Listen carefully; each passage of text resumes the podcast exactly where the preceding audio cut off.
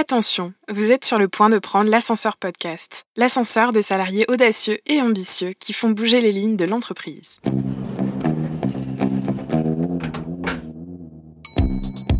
J'ai une idée, euh, et si on faisait ça On va euh, faire quelque chose qui va être utile pour le monde. Alors, waouh, c'était vraiment une expérience extraordinaire. faut penser aussi avoir un, un mindset ouvert pour accepter aussi de changer? On peut tout apprendre, ça c'est clair. Tu peux pas avoir mon intelligence et ma soumission en même temps. Tu sais, c'est un peu comme le truc dans Astérix, quoi. Tu vois, X27, il faut le formulaire bleu. Faut avoir du culot, faut avoir de l'envie, faut avoir du courage. Ah bah on a rien sans rien. Avoir une communauté derrière soi, ça donne une force de dingue. Ils l'ont fait, pourquoi pas moi? Bonjour, moi c'est Candice. Après un master en entrepreneuriat et innovation, j'ai fait un passage éclair en boîte de conseil. Et le moins qu'on puisse dire, c'est que ce n'était pas le bon endroit pour mettre en place mes idées.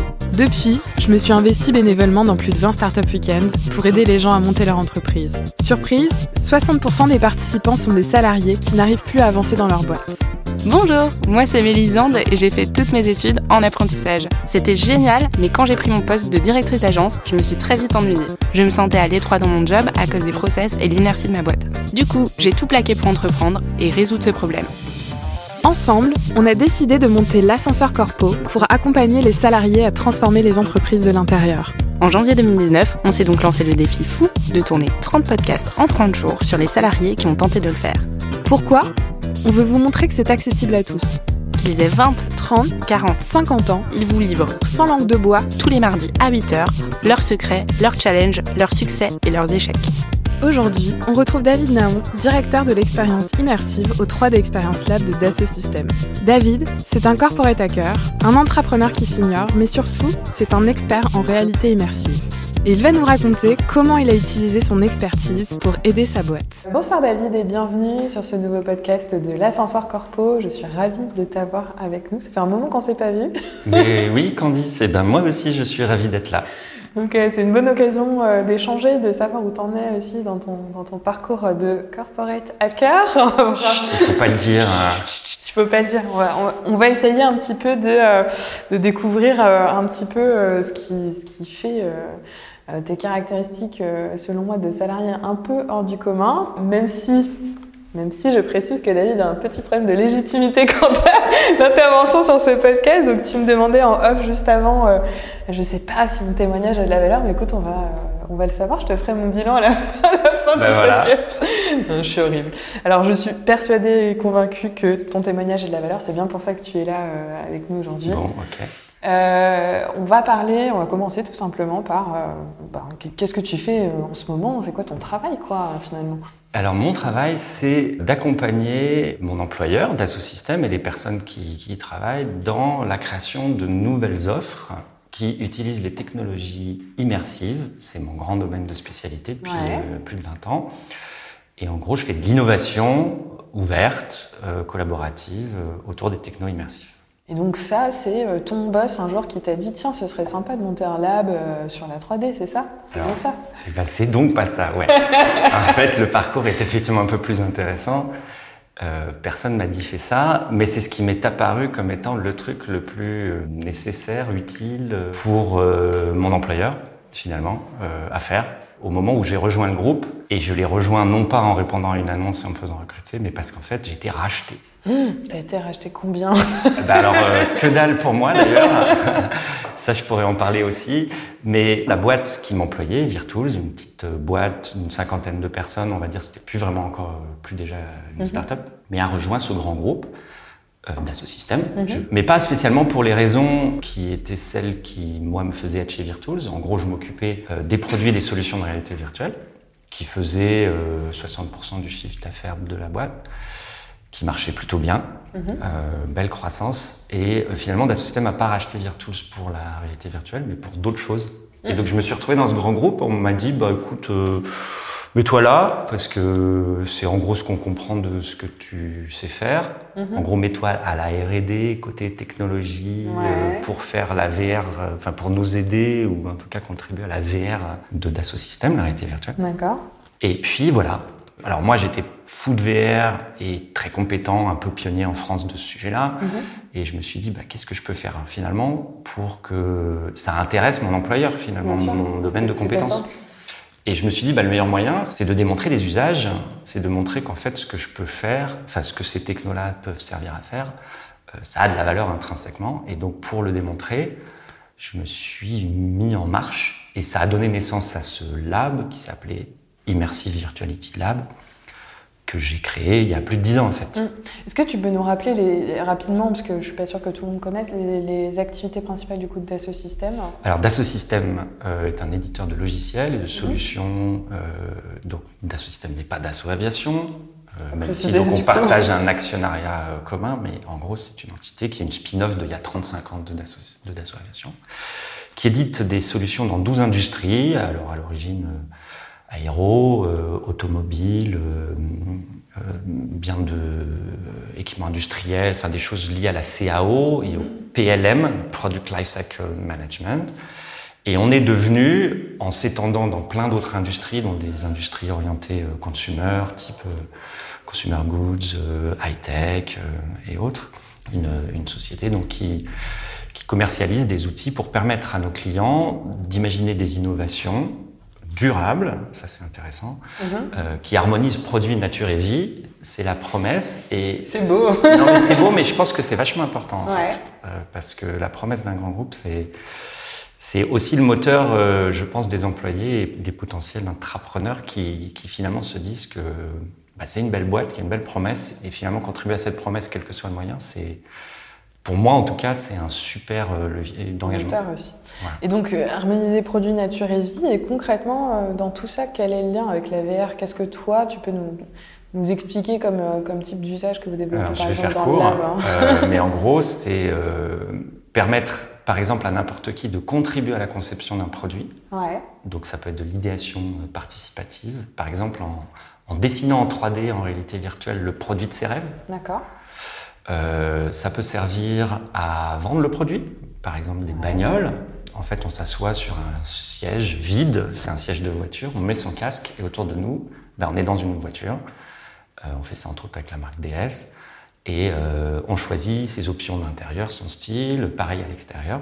Et à la fin, on a finalement configuré la voiture de ses rêves. Ça sert à des choses plus en termes de formation former des opérateurs sur une chaîne de fabrication, euh, dans un magasin, euh, plein plein d'usages. On est sur énormément d'industries et plein d'usages autour de tout le cycle de vie du produit, de l'usine, du magasin, etc. Ok, donc ce lab que tu as créé euh, autour de la thématique de la VR pour Dassault Systèmes, pour ses clients du coup, enfin pour accompagner ses clients, il y a 10 ans, c'est ça tu m'as dit? Ouais, je Une dizaine d'années à peu près? Ouais, ouais, ça doit faire ça. Ouais. Donc il y a 10 ans, euh, on en était où de la VR? On n'était pas. Eh ben, on était assez loin. Et effectivement, c'était ça le, le, grand défi. Parce que, en gros, pour faire de la VR il y a 10 ans, il fallait acheter une salle immersive mm -hmm. qui coûtait en gros un million d'euros. D'accord. Euh, et qui du coup n'était accessible qu'à des très grands groupes dans des industries où ce type de techno était déjà très avéré, -hmm. typiquement l'automobile, l'aéronautique, éventuellement le retail. Et du coup, le ticket d'entrée étant extrêmement élevé, c'est entre autres pour ça que DS euh, Dassault Systèmes n'a pas s'y intéressait pas plus que ça parce que finalement la transformation près des clients c'était une belle niche mm. avec la possibilité de, de, flamber un peu et de se la, de se la montrer mais mais grosso modo, c'était 0,001% du chiffre d'affaires Mm. euh, atteignable de Dassault Systèmes. Et du, et du coup, comment tu as fait? Enfin, Tu as dit que tu avais dû un peu apporter des preuves de concept finalement, Voilà. le fait que la VR pourrait Alors, la- bah, du coup, je suis parti de l'idée que l'industrie, en tout cas le domaine dans lequel euh, il y avait de l'attraction, c'était déjà le marketing. Ouais. Le marketing expérientiel d'une certaine manière. Mhm. Donc, euh, ce que j'ai commencé par faire, c'est un partenariat avec Barco et avec la complicité de l'IT, faire acheter une salle immersive à Dassault Systèmes avec un- la moitié payée par le fournisseur Barco Mhm. et l'installer euh, dans nos locaux. D'accord. Ce qui a permis du coup de s'en servir dans des premières visites clients pour montrer un peu le futur. En fait, j'ai j'ai joué sur l'idée un peu du concept car ou, du, ou de la Formule 1, c'est-à-dire montrer un truc extrêmement cher et flambant, mais qui potentiellement allait être mainstream un jour. Ouais. Et c'était ce pari-là qu'on vendait et on s'est pas trompé puisque euh, il y a à peu près 5 ans, avec l'arrivée de l'Oculus et HTC Vive, etc., bah, finalement ça s'est énormément démocratisé. Et, co- et comment ça a été reçu euh, quand. Donc concrètement, j'aimerais bien savoir physiquement, ça s'est passé comment? Genre, t'as été voir euh, le fournisseur, tu lui as dit, est-ce que tu peux euh, Alors, payer fait, la moitié de la salle immersive pour Dassault? En fait, on discutait, euh, on a profité de la création du campus de Vélizy, du, du siège de Dassault Systèmes, Ouais. pour finalement, en gros, essayer de mettre un peu un joyau, un truc au, au cœur du campus. Donc, ils cherchaient une idée et une envie d'un truc un peu euh, flagship. Et donc, en discutant avec euh, Olivier, à Loyer, à l'IT, on en était arrivé avec l'idée que bah, c'était ça qu'il fallait proposer. Donc, on a designé, on a, pro- on a monté un dossier, quoi, et puis le dossier est passé. Ok.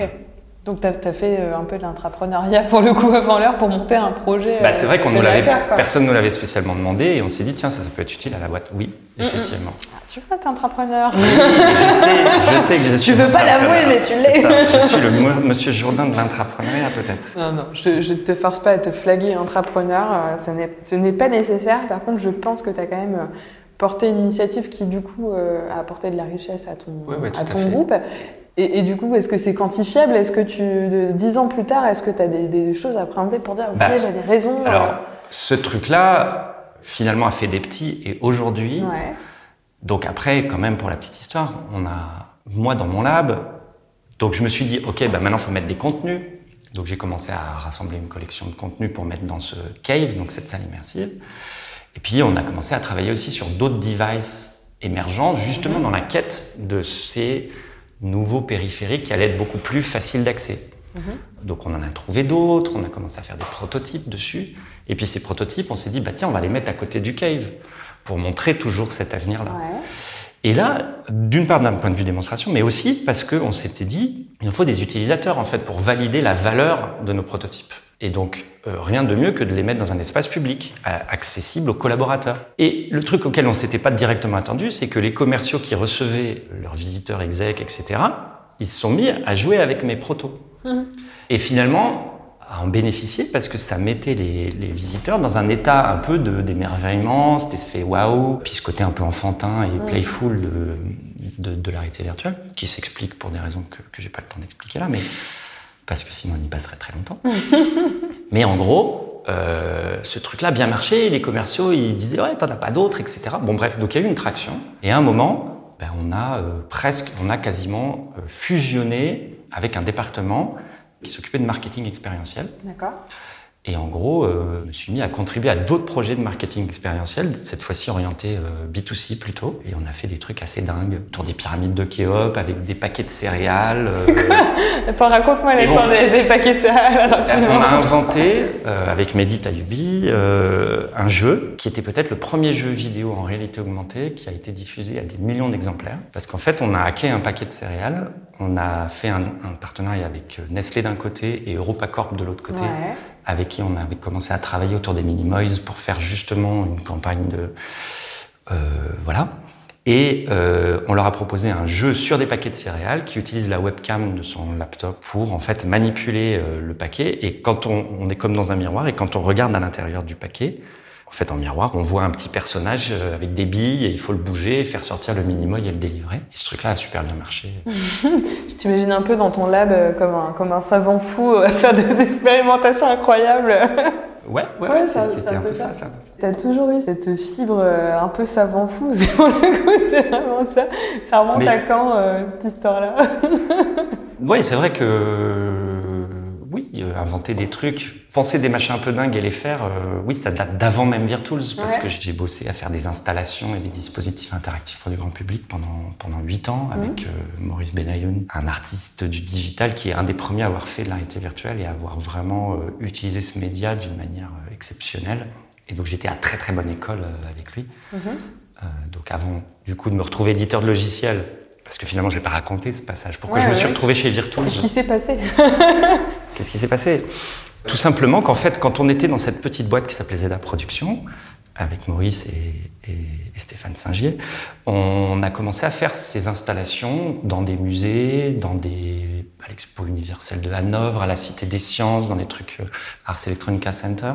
Et on a eu besoin pour nos propres usages de développer de la technologie pour rendre plus accessibles ces euh, grandes salles immersives qui justement coûtaient des millions. Et on a inventé un peu, enfin pas même un peu, on, a- on était les quasiment premiers à réussir à, en gros à réduire le coût de moitié parce qu'on utilisait Ouais. 4 PC au lieu d'un très gros supercomputer euh, Ouais. SGI. Et donc on a un peu inventé ça. Et quand on a croisé Virtools un jour sur un événement, euh, eux ils nous disaient ah il y a une super traction, il y a des, il y a plein de clients qui nous demandent des trucs de VR et vous vous faites de la VR. Et nous en fait on cherchait un moyen de faire des contenus de façon plus simple et plus rapide, donc typiquement un moteur de jeu vidéo. Et donc on, a, on s'est dit, bah tiens, on va faire le premier moteur de jeu vidéo capable de faire de la VR. Et c'est ce qu'on a fait en partenariat ensemble. Et voilà. Et après, Zeda a eu des soucis pour d'autres raisons qui n'avaient rien à voir avec cette activité-là. Et du coup, moi, j'ai rejoint Virtools pour continuer tu- euh, d'être finalement product manager et de découvrir un domaine que je connaissais pas du tout, qui était euh, le marketing, la vente. euh, ça m'a bien éclaté d'ailleurs. Parce que tu avais quoi comme formation à la base? C'était quoi Ingénieur? Moi, j'ai fait ingénieur euh, Ouais. Supélec, et puis j'ai fait après quand même un, un DEA en esthétique, sciences et technologie des arts, Ouais. dans une, une formation qui s'appelle ATI, Art et technologie de l'image, qui s'occupe de contenu digital euh, 3D, en Ok. fait, et, et de faire travailler des artistes et des, enfin, des gens qui ont plutôt un, un background artistique avec des gens qui ont plutôt un background technique, et de les faire bosser ensemble sur des projets euh, à la frontière entre les deux. Ok, donc un, un parcours vraiment euh, tout tracé finalement dans la, dans, dans la VR, le 3D. bon, euh, Oui, oui, Qu'est-ce qui t'a attiré dans ce monde-là finalement? Je crois que c'est le côté magique du truc, quoi. Ouais. C'est parce qu'en fait, euh, bah alors pour les raisons que je vais devoir expliciter. Ah bah voilà. Euh, On y arrive. En fait, la VR, moi j'appelle ça immersive virtuality, parce que c'est le domaine que, que je définis comme étant la capacité à aller toucher une partie euh, du cerveau de l'utilisateur, qui est la partie vraiment animale, profonde, euh, qui, est, qui est le siège des émotions, qui est le siège de la mémoire, Mhm. et qui n'est pas notre cortex, néocortex d'homme, euh, d'humain intelligent, mais vraiment la partie animale en nous. Dans certaines littératures, on parle de cheval et de cavalier, quoi. En gros, le néocortex, c'est le cavalier qui est sur le, le cheval, qui est vraiment la Mhm. partie fougueuse, animale, autonome, très vivante et très émotionnelle. Et il y a un dialogue entre les deux. Et donc, euh, la VR et, tout ça, c'est vraiment parler au cheval. Et donc, générer chez l'utilisateur des comportements euh, finalement très instinctifs, très émotionnels, et tromper ses sens en fait. Tromper le cavalier, c'est lui faire croire qu'il est ailleurs, le faire croire qu'il vit quelque chose, le transporter euh, à son insu en fait. hein. Euh, parce qu'il y a plein d'usages, même thérapeutiques, même voilà, dans, dans- dans- des domaines comme ça où justement euh, la compréhension de ce qui se passe au Mm. niveau du cerveau est très, est très utile. Je me rappelle, il y, a, quelques années, la première fois que j'avais essayé des lunettes VR, c'était un truc euh, où ça te faisait visiter un, un Airbnb ou un hôtel ou je sais pas trop quoi. Et en fait, ils avaient mal réglé la, les lunettes sur la personne qui devait euh, prendre les mesures ou je sais pas quoi, enfin prendre l'environnement dans la pièce en 3D. Et du coup, d'un coup, tu tombais d'une pièce à l'autre, tu, tu tombais de 10 cm et euh, c'était, euh, pour le coup, vraiment, c'est voilà. une sensation un peu de perte de contrôle en termes de, de- Voilà. d'oreille interne, c'est assez impressionnant. Euh, tu, tu te définis, en tout cas en, en off, comme un corporate hacker. Est-ce que tu peux nous dire ce que, ce que veut dire ce mot pour toi? Disons que je le confonds peut-être un peu avec euh, entrepreneur. Euh, pour moi, c'est faire des choses qu'on nous a pas demandé, Ouais. mais pour le bien de l'entreprise. Ouais. Et Tu dis ça pour pas te faire taper sur les doigts. non, mais parce qu'en fait, alors j'assume totalement ma posture et, et j'ai, euh, ça je pourrais le raconter, mais j'ai, enfin j'ai un relationnel avec certains des execs euh, du groupe très très direct et très très transparent parce que euh, je pense que je suis une personne entière et, et sincère. Enfin, je veux dire, je bullshit jamais personne, je manipule jamais personne. Et, et donc, euh, what you see is what you get. Et ça, finalement, chaque individu reconnaît ce type de compétence. Je, je le- je le- je le- je le nomme comme une compétence. J'ai j'ai mis longtemps à découvrir que c'était une compétence. Mais en tout cas, comme une, une- une manière, un comportement euh, qui est finalement extrêmement souhaitable et qui permet euh, d'engager dans des modes qui ne sont pas des modes de subordination. Et donc à partir du moment où les, les execs et finalement mes collaborateurs sont convaincus que je ne suis pas là pour servir mes petits intérêts propres, mais ceux du groupe, parce que, et comme je l'ai dit tout à l'heure, la promesse du groupe, je la trouve géniale, intense, profonde. Elle rejoint mes idéaux en termes de, de, de développement et d'impact environnemental, etc., qui sont des choses fortes, qui m'habitent de façon forte. Et ça tombe bien eh bien, euh, je peux mener à bien ce qu'il faut pour servir le groupe. Ça, c'est un. Et deux, il y a euh, des messages qui sont plus ou moins directs ou plus ou moins ressentis. C'est des signaux, forts ou faibles, qui est que euh, l'entreprise aspire, le groupe dans lequel je suis, aspire à transformer ses modes de management, ses modes d'organisation, pour aller vers quelque chose de beaucoup plus transverse, de beaucoup plus horizontal, et dans lequel euh, justement l'intrapreneuriat ou de manière plus générale les comportements, des initiatives personnelles, euh, la capacité à fédérer des, communautés ou des groupes de travail, toujours dans un objectif euh, positif pour la boîte, c'est quelque chose, je pense, qui est ultra souhaité par le haut management du groupe. Et moi, j'ai toujours réussi à finalement décoder ces signaux faibles suffisamment tôt pour montrer des choses, pour entreprendre, ne serait-ce qu'à travers les prototypes que je mets en œuvre, mm -hmm. finalement ce qu'est la vision du futur du groupe. Ok. Euh, c'est assez. Euh, enfin, ça, ça, me touche parce qu'en fait, finalement, tu parles d'authenticité. C'est une grosse question que, que j'aime par rapport au futur des entreprises. Je suis persuadée que, que l'authenticité, c'est un peu l'avenir et c'est ce qui fera que les grands groupes vont continuer à, à vivre. En tout cas, s'ils arrivent à promulguer ça comme une vraie compétence, comme tu le dis. Mm -hmm. euh, pour autant, c'est le haut management, je suis d'accord qu'il y a, ce, il y a ce, peut-être cette envie d'avoir plus de personnes authentiques, transparentes, euh, fiables aussi, hein, ça suit. Oui. Euh, et un peu moins de lèche-bot, si je peux me permettre, parce que pour moi, il y a un peu ça. Il y a ça. soit tu as la vision de l'entreprise et, et, en même temps, tu restes toi-même et tu dis, ben là, ça va pas, ce que proposer, ça convient pas, etc. Soit tu es un peu lèche-bot et du coup, tu dis oui à tout et en fait, euh, ben, t'es pas fiable, quoi, finalement, par rapport à l'entreprise. Comment on fait quand tu as notamment un top management qui est OK avec ça, qui le sollicite euh, et que tu as euh, la, la, la, barrière des, des managers, euh, on va dire intermédiaires, les managers opérationnels, qui sont souvent, en tout cas c'est ce qu'on ce qu'on ce qu'on apprend avec certains mmh. des salariés qui ont souvent plus leur agenda personnel, parce qu'il faut qu'ils continuent à monter forcément dans l'entreprise. Comment toi tu penses que euh, un salarié peut euh, quand même être authentique malgré ce, ce barrage qui est souvent présent? Bah, je dirais que peut-être la chance que j'ai eue et que, qui est peut-être réplicable, c'est d'avoir une expertise assez forte dans un domaine mmh. et du coup de revendiquer, être capable d'amener cette expertise comme une offre de service en fait à tous. Et donc en particulier, ce que j'ai fait, c'est que j'ai créé une communauté. Donc en fait, euh, il y a huit ans, je dirais, enfin pas tout de suite, tout de suite quand j'ai créé mon lab, mais assez vite, il y a un gars, Tariq, qui se reconnaîtra, qui a eu cette excellente idée, parce que ça commençait à être la mode, de lancer un réseau social d'entreprise. -hmm. Donc finalement, il n'y en avait pas sur le marché autant. Et il s'est dit, bah, je, vais je vais... En gros, il partait du constat que l'intranet du groupe était... Euh, non, mais juste un machin euh, top-down, c'est-à-dire ouais. on poussait de l'info, mais Bien il n'était pas participatif. Et il avait très vite compris qu'en faisant monter euh, l'engagement, le, enfin qu'on pouvait engager les, les, les, collaborateurs dans un dialogue et dans des interactions euh, réciproques grâce à un réseau social d'entreprise. Et donc, il a fait prototyper par une agence ce qu'allait devenir Swim, qui est un outil maintenant qui est devenu un outil commercial. D'accord. Donc, lui, c'était d'ailleurs un, un, un, aussi un intrapreneur, mais qui a eu. Enfin, donc, a inventé en prototypant ce premier réseau social d'entreprise de System et qui a du coup euh, recruté les premiers community managers pour finalement mettre du contenu sur sa, sur sa plateforme. Et comme moi, j'ai toujours recherché justement des gens qui me ressemblaient un peu, qui, qui justement avaient cet esprit d'initiative et un peu frondeur, c'est-à-dire euh, en tout cas pas faire que ce que leur euh, boss dit, euh, que ce soit leur seul KPI. on s'était vite trouvé et, donc quand il a lancé cette initiative, et qui m'a dit est-ce que tu veux être euh, community, enfin est-ce que tu ouvrir une communauté sur ma sur la plateforme?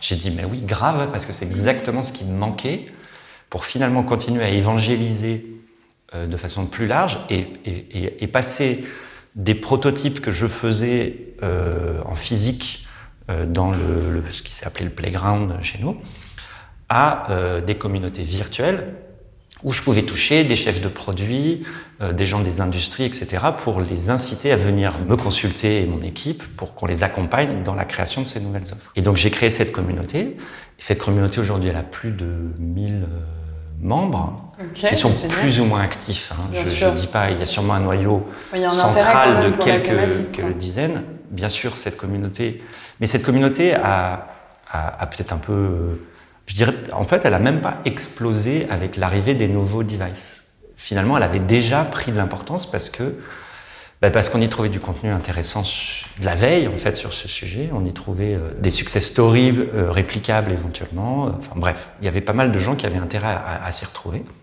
Et donc ça a très très bien marché. Et je suis toujours le community manager de cette communauté. Et c'est un peu mon levier de com et de fédération euh, que je continue d'utiliser euh, de façon très intense. Je me souviens plus quelle était la question. C'est- C'était euh, comment faire pour euh, levier les potentielles euh, barrières euh, Oui, au niveau du middle opérationnel. Et donc, en fait, si je reformule ce que tu viens de dire, c'est euh, que toi, tu as eu la chance d'avoir une, une vraie expertise qui, finalement, ne pouvait pas vraiment être mise en cause. Tu étais un peu le premier sur le marché euh, qui était dans le groupe. Donc, euh, Voilà. c'est ça un peu que tu, tu Mais, expliquais. mais au final, se faire le champion d'un domaine et créer un lab qui euh, finalement est, l'instanciation physique et euh, staffing de mon activité. Mais c'est peut-être ça qu'il faut faire en fait pour réussir à mener des actions transverses et finalement être reconnu comme légitime dans ce domaine-là, etc. Ben, c'est fédérer la communauté qui, qui, qui va bien, qui vient enrichir ce domaine de façon sociale, collaborative, et être l'animateur de ce truc-là, toujours pour le bien du groupe qui en a besoin. Donc être sûr que, en tout cas, le domaine auquel on s'attaque et dans lequel on démontre son, son expertise et son utilité, il faut qu'il soit utile pour la boîte. Ça sert, ça sert pas. Alors, tu- parles beaucoup euh, de choses qui sont utiles pour la boîte. Pour autant, euh, j'imagine qu'il y a quand même des choses que tu peux pas faire. Là, demain, tes next steps, les choses que tu as envie de mettre en place euh, qui sont pas déjà faites, c'est quoi? Si tu pouvais tout faire, qu'est-ce que tu ferais? Si je pouvais tout faire, je. Parce que tu l'aimes, cette boîte, quand même, on l'entend, Ouais, ouais, hein. tout à fait. En fait, ce que je cherche à faire et que je pense je, je réussirai à faire, c'est aller un peu au-delà de mon domaine euh, totalement légitime, où finalement je fais de l'innovation ouverte autour des technologies immersives Mhm.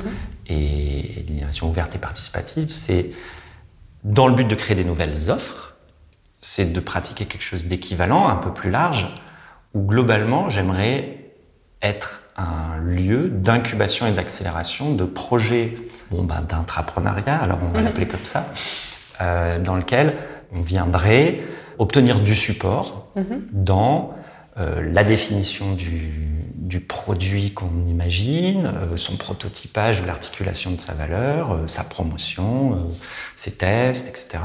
Finalement, insuffler une espèce de méthodologie d'innovation auprès de mes collaborateurs Mhm. et être une entité de service euh, pour eux, qu'ils viennent consulter, y rentrer le temps d'un projet et en ressortir. Ok. Et qu'est-ce qui te manque? Je fais ça en mode co- coach. Qu'est-ce qui te manque à l'heure actuelle pour faire tout ça?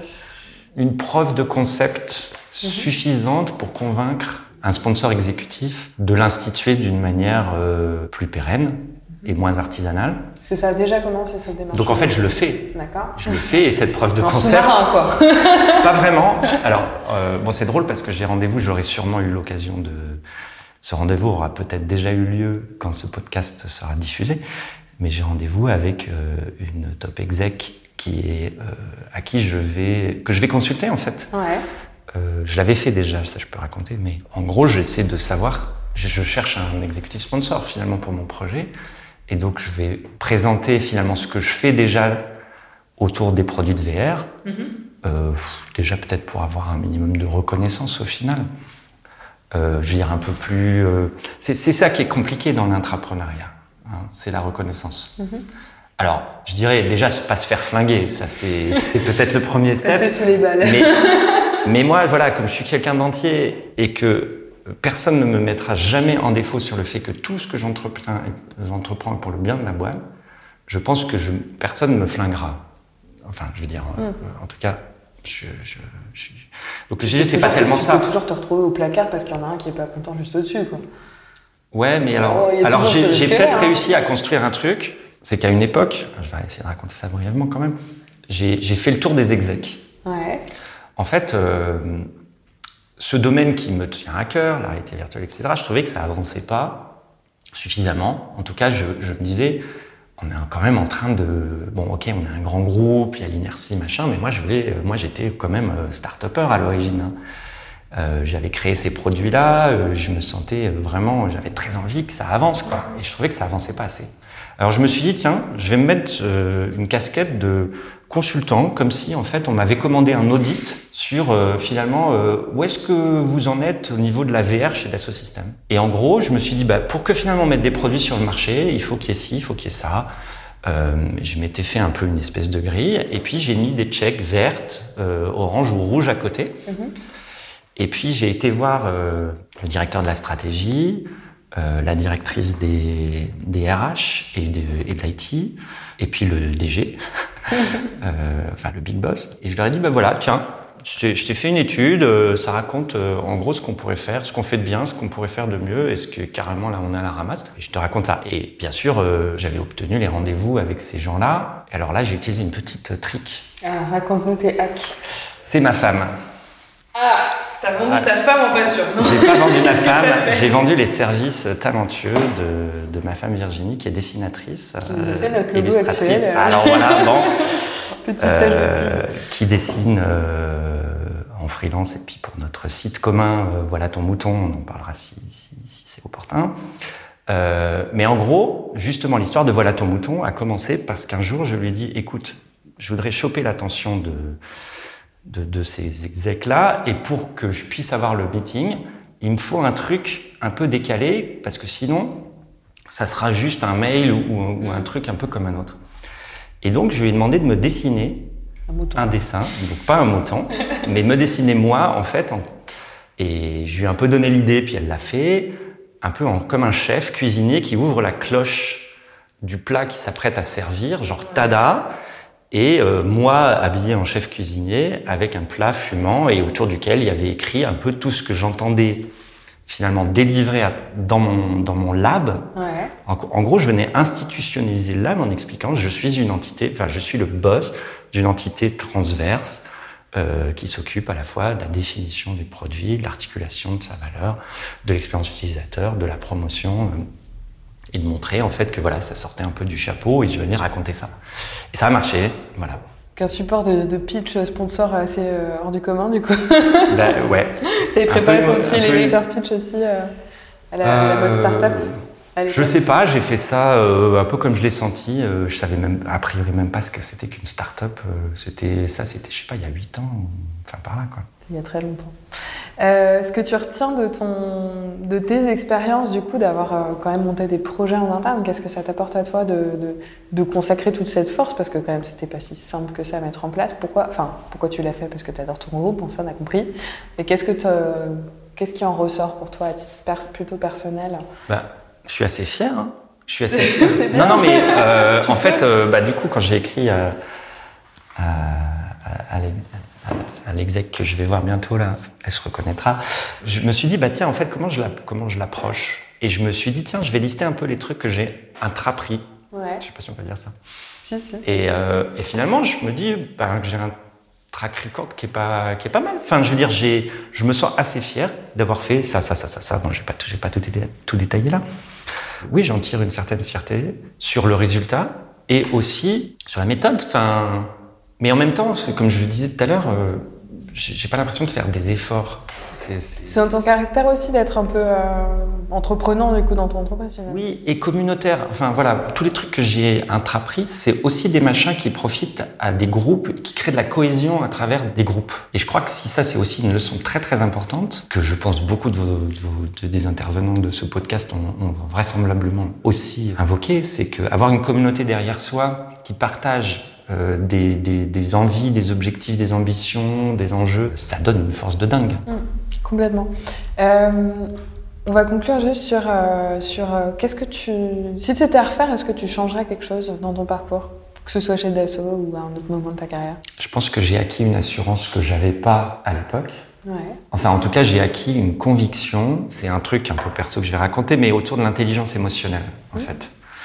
Euh, j'ai découvert parce que, encore une fois, merci Dassault Systèmes, hein, j'ai suivi chez Dassault Systèmes une formation en intelligence émotionnelle. Déjà, je dis merci à celui qui l'a mis au catalogue. Complètement. J'ai aussi suivi une formation de management transverse et je dis merci à celui ou celle qui l'a mis au catalogue. Et dans cette formation d'intelligence émotionnelle, Nico Toublanc, qui l'a animé, animé, est une nana géniale, donc d'un cabinet qui... J'aime bien citer les gens avec qui euh, j'ai, fait des trucs chouettes parce que c'est la moindre des choses, déjà de les remercier. Et puis euh, si ça peut les aider à, à valoriser leur activité, ben, c'est pas plus mal. Et, et- et donc, euh, au début de cette formation, bah, moi, je, je faisais comme tous les autres. J'ai fait le petit questionnaire d'auto-évaluation, où est-ce qu'on en est, etc. Et il s'est avéré que, en fait, j'étais déjà plutôt bien, euh, bien outillé en matière d'intelligence émotionnelle. Mais je ne le savais pas à ce point-là. Et finalement, j'ai passé l'essentiel des deux jours de formation à aider Nico, finalement, à accompagner les autres euh, élèves de la formation à développer leur intelligence émotionnelle, Mmh. prendre conscience de leur, euh, des espaces où il y avait encore des marges de progrès. Et à la fin, elle m'a remercié. Et en gros, elle m'a, elle m'a élevé au rang de potentiel coach euh, slash accompagnateur en développement de l'intelligence émotionnelle des Ouais. autres. Ce qui est donc le niveau euh, Jedi, et pas le niveau Padawan, quoi, où je pensais que j'étais. Et en fait, j'ai mis très longtemps à réaliser que cette, euh, euh, on va dire que cette dimension émotionnelle qui m'avait joué pas mal de tours à une époque. Parce que On n'a quand pas on... le temps d'en parler malheureusement, mais ça m'aurait Bon intéressé. voilà, Bon, ben, on fera un autre podcast sur ce hein, sujet. c'est pour toi, mais. Euh, mais que cette, cette- émotionnalité, en fait, pouvait devenir une intelligence émotionnelle et on pouvait s'en servir intelligemment pour finalement développer son leadership, mener à bien des projets en étant très attentif à tout un tas de signaux faibles et, et, et finalement au feedback que ce que nous renvoient toutes les personnes avec qui on interagit. Et finalement, c'est au cœur, enfin, je veux dire, je pense que l'intrapreneur euh, qui réussit, c'est celui qui réussit à mettre en action son intelligence émotionnelle. Donc si tu devais changer quelque chose, tu ferais cette formation-là plus tôt. Alors du coup, si je devais changer quelque chose, bah, comme je sais que maintenant je suis bien outillé, en fait, euh, je me poserais moins de questions, je foncerais peut-être un peu plus. euh, voilà quoi. Et, et tu penses pas que ton, ton manque de légitimité, euh, enfin en tout cas la légitimité que tu ne pensais pas avoir sur l'intelligence émotionnelle, c'est un peu pareil sur l'entrepreneuriat et le corporate hacking, n'est-ce pas? Ben, je sais pas, parce que je dirais que je, j'aurais checké la box euh, totalement légitime le jour où j'aurais euh, réussi à instituer euh, chez Dassault Systèmes ou ailleurs, va savoir, une espèce de démarche un peu systématique, enfin au moins un programme ou quelque chose qui permette d'accompagner les entrepreneurs au sein de ce grand groupe dans un cadre légitime avec quelque chose où en gros c'est cadré, c'est utile, c'est pas un truc qui se fait en loose et c'est reconnu pour les personnes qui, qui, qui s'impliquent dedans, etc. Quoi. Tu serais d'accord pour nous envoyer des, des nouvelles de ton projet euh, régulièrement euh, pour qu'on puisse les publier? Et ben, Savoir où on en est, parce que tu es quand même le seul ouais. entrepreneur en charge de sponsors qu'on a eu en podcast, c'est assez intéressant. et ben oui, oui, oui, Ouais. bah si, bah oui, grave. Eh bien top, Ben, on va continuer là-dessus. Du coup, merci beaucoup David euh, de nous avoir accordé un peu de temps pour ce podcast. Avec plaisir. Et puis ben, bonne soirée et à très vite. À très vite. Salut. Merci d'avoir écouté notre podcast jusqu'à la fin. Aujourd'hui, on espère que comme nous, vous avez été inspirés par l'invité du jour qui a pris sa carrière en main et qui est passé à l'action pour innover de l'intérieur. Si vous êtes encore là, c'est que l'épisode vous a plu. Alors rejoignez-nous et abonnez-vous à l'ascenseur podcast sur votre chaîne de podcast préférée comme Apple Podcast, iTunes, Google Podcast ou SoundCloud. Pour nous aider à dépasser les frontières, pensez à laisser un commentaire ou une note 5 étoiles. Ça nous permettra d'inspirer encore beaucoup plus de gens comme vous. Vous pouvez aussi partager le podcast à vos collègues et vos amis qui ont des idées, des projets ou tout simplement qui ont besoin de nouveaux challenges professionnels et de booster leur carrière. On vous souhaite une semaine pleine d'ambition et d'audace. On se retrouve mardi prochain pour un nouvel épisode de l'Ascenseur Podcast.